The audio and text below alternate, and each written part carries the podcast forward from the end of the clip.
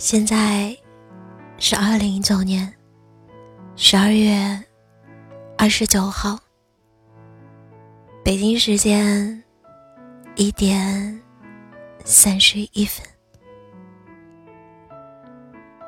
亲爱的大家，又到了今天要讲晚安故事的时候了。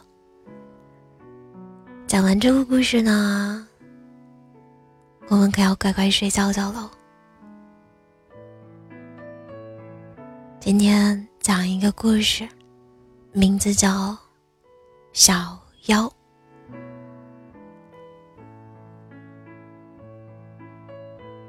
人类讨厌是讨厌了点，但这吃的做的还真是不错。小妖一边撕开巧克力的包装纸，一边感叹道。真希望每天都过这个什么万万圣节。小妖撇嘴，作为妖界出了名的泼皮，他不屑记住于人类的节日，乃至人类的名字，除非，除非太好吃了。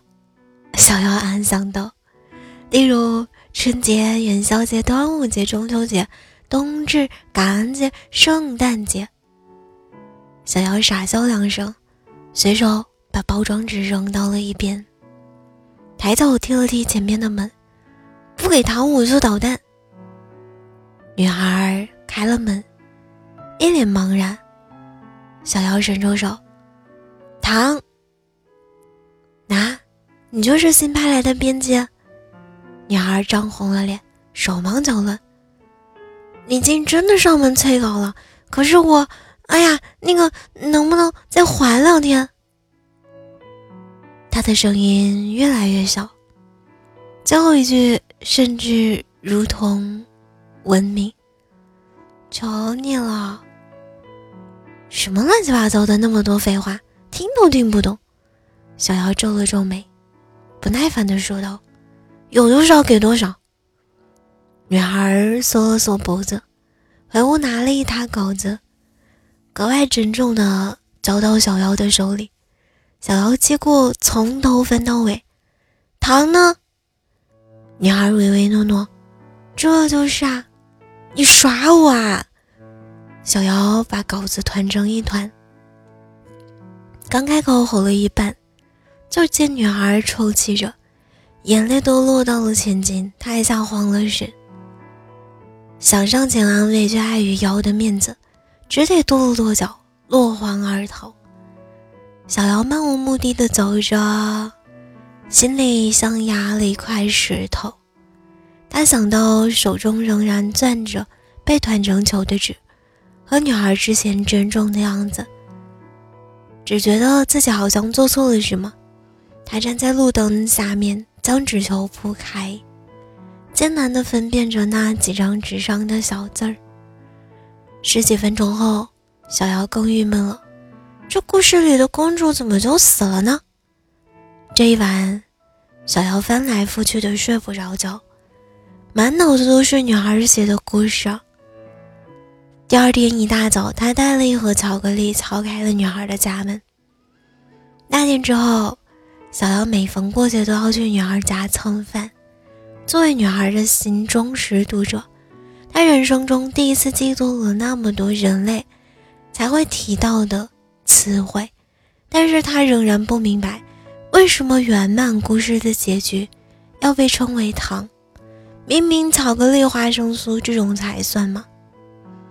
女孩是个不入流的作家，由于患有先天性的心脏病，并不擅长写作的她，只能选择做这样的工作，养活自己。被编辑骂是常态。女孩的父亲嗜赌，欠了高利贷，他赚的不多，但勉强帮忙还债后还能租得起房。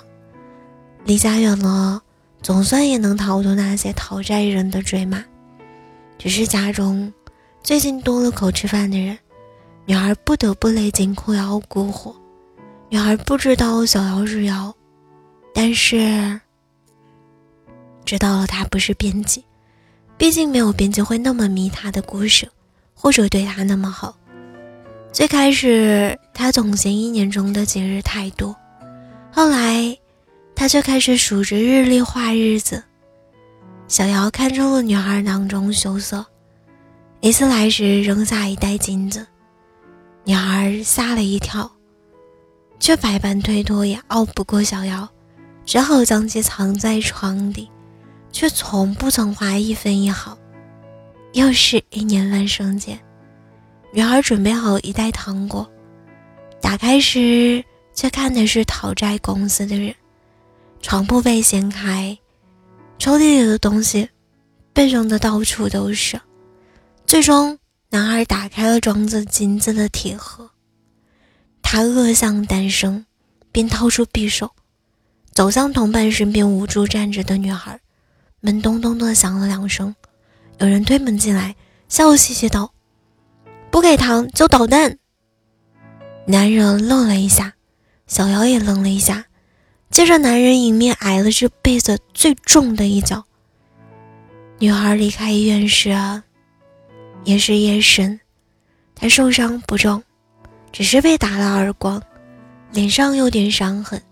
快到家门口，她便看见小瑶蹲在那里，显然是等了他很久。我不知道会这样。我以为有了这个钱就会快乐一点。疼吗？小妖站起身，踉跄了一下，语无伦次。他想伸出手，却又小心翼翼的收回。我是……我不在乎。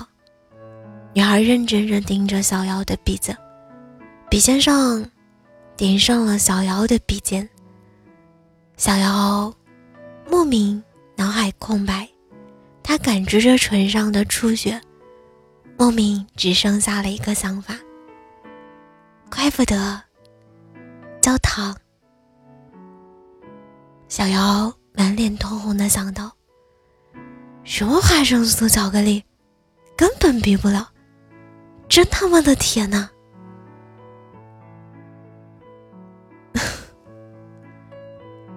今晚的故事啊，到这里就结束了。亲爱的，你睡着了吗？